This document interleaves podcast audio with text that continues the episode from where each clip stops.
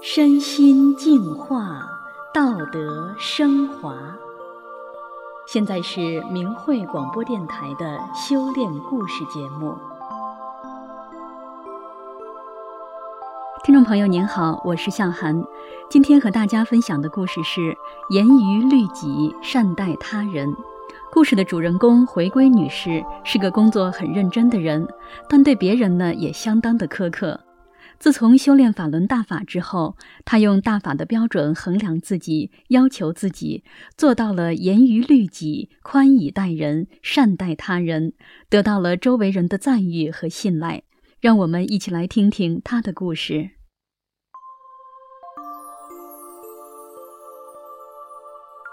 修炼法轮大法之前，我在林区的木材造纸厂工作。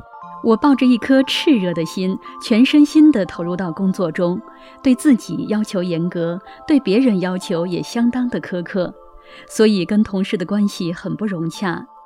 后来我做了车间班组的小管理，每次班组接班前，我都要点名，点名时没到的，我都给画上迟到；有的刚点完名就到了，我也给人家画上迟到。凡是没到下班时间走了的，我就给人家画上早退。我工作认真，不讲情面。到月底的时候，车间按照我的报表做工资，迟到和早退的都要扣钱。当时扣的钱归车间，不归我们班组，所以不少同事对我的做法很有意见。修炼法轮大法之后，我觉得我们车间的有些管理不太合理，不太符合职工的正当权益，就去找车间主任说，迟到、早退、旷工、事假扣的钱应该归班组支配啊。因为虽然有人没来上班或晚来上班了，但他的活儿是班组的其他工友给干了，所扣的工资应该归班组内大家所有，这样工人才不会有怨言。主任同意了。之后再扣的钱，我就用来购买工作需要的用品供大家使用，同事们都挺高兴。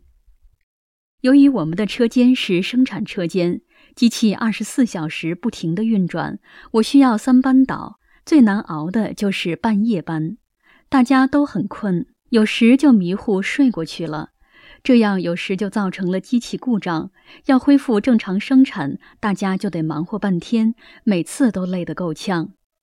为了减少这种事情的发生，我就得到各工序经常去巡查，常常看到工人在睡觉，有时电机工作完了还在空转，如果不及时关闭，时间长了就会烧坏。有时看到看气压的工人睡着了，气压降下来了，我就给调上去，稳定了我才离开。气压不稳会造成纸的水分忽高忽低。有时看到纸断了，我就喊他们起来一块儿处理好。类似这种事情时常发生，我不忍心叫醒他们，自己能干的我都尽量去做，而且心里也挺平衡的。如果要是放到修炼之前，我肯定会喊他们起来，还要训斥一番。对态度不好的工人，我还要因为他睡觉而扣他的工资。其实半夜班呢，大家都很困，我也想坐那儿迷糊一会儿，但是我不能那么做。我修炼了，就得按照修炼人的标准去做，就得听师傅的话，要与人为善，善待他人，处处考虑别人，做个好人，好人中的好人。二十年前，我们厂是国企，管理上很松散，在物欲横流、道德下滑的时代。人们都认为厂里有啥，家里有啥的说法合理合法，是个真理一样。我们厂里的很多人都往家里偷拿厂里的东西。我们这里是林区，我们厂是木材造纸厂，自然厂里到处都是木材，堆得像山一样高，一眼望不到头。许多人就往家里偷木材。因为那时每家基本上都用木材取暖做饭，这个是每个家庭的必备之物。有权的用车往家拉，普通工人就夜间用自行车往家驮。也有人劝我往家拿，省得花钱买了。有时厂里白天刚拉来很多煤，一夜功夫就没了，都被偷家去了。那时的煤炭很贵，对于工资不高的我也是很大的诱惑。可我得按照修炼人的标准要求自己，绝不投厂里的任何东西，因为我明白师傅在悉尼法会讲法中讲的一个法理：不施不得，得就得施。我想，当一个人要做了不道德的事情，要伤害到别人的利益时，就要损德。而这个德对我们修炼人是最重要的，是修炼人必备的。有德才能长功，普通人有德才能幸福长寿、平安健康、子孙满堂。所以过去每当谁家里有大好事的时候，老人们都说这是他们家祖上积了大德了。后来我离开了木材造纸厂，做起了建材生意，开了个店铺。在一切都向钱看的社会，在复杂的商战中，能保持住不被污染、洁身自好，并非易事。同行们都在拼价格，都在用价格吸引客户。许多商家都在卖假冒伪劣产品，以超低的价格吸引百姓购买。我把心摆正，不随波逐流。我要用我的诚心、优质的产品对待顾客，为顾客负责，想顾客所想，同时还要做好售后服务。出现产品质量问题，我一律包退、包换、保修。时间长了，产品经得住检验，在老百姓中自然就形成了好的口碑。人传人，很多人慕名而来，所以生意一直很理想，越做越兴旺。有一次，有个客户来我的店里挑选壁纸，每次来都要选很长的时间，有时一坐就是半天，来选了好几次也不买。每次我们都认真地陪同他挑选，耐心地跟他解答。我心里也有点烦他，但我是修炼人，得守住心性，不能嫌弃他。最后他决定购买我们的。他跟我说：“我都去了很多家，他们都烦我，有的往外撵我，就你家态度好，不烦我。”有很多客户到我的商店来买产品时说：“就觉得你人好，实在。”在你这儿买东西，我放心。以后需要啥，只要你有，我都到你家来买。也经常碰到邻居或者客户到我的店里来借工具，我们都热情地招呼他们。啥样的人都能碰到，来借的时候态度很好，都说用完马上还。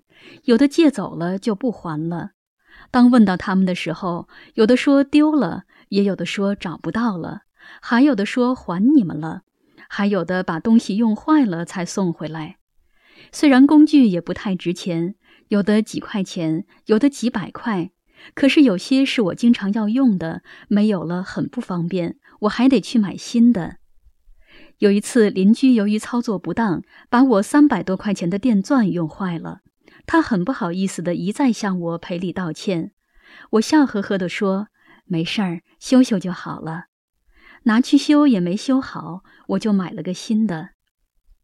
有时客户把工具弄坏了，他也没意识到，我也不怪他，毕竟不是故意的。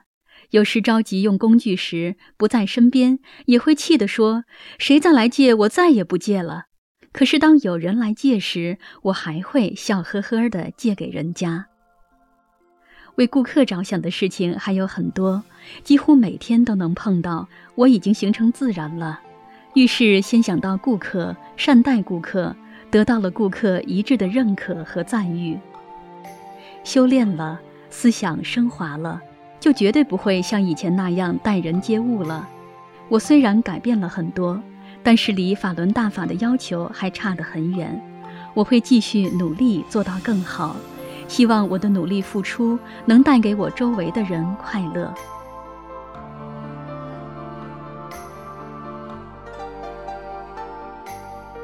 听众朋友，在中国大陆修炼法轮功的学员有千千万，散布在全国各个地区、各行各业中。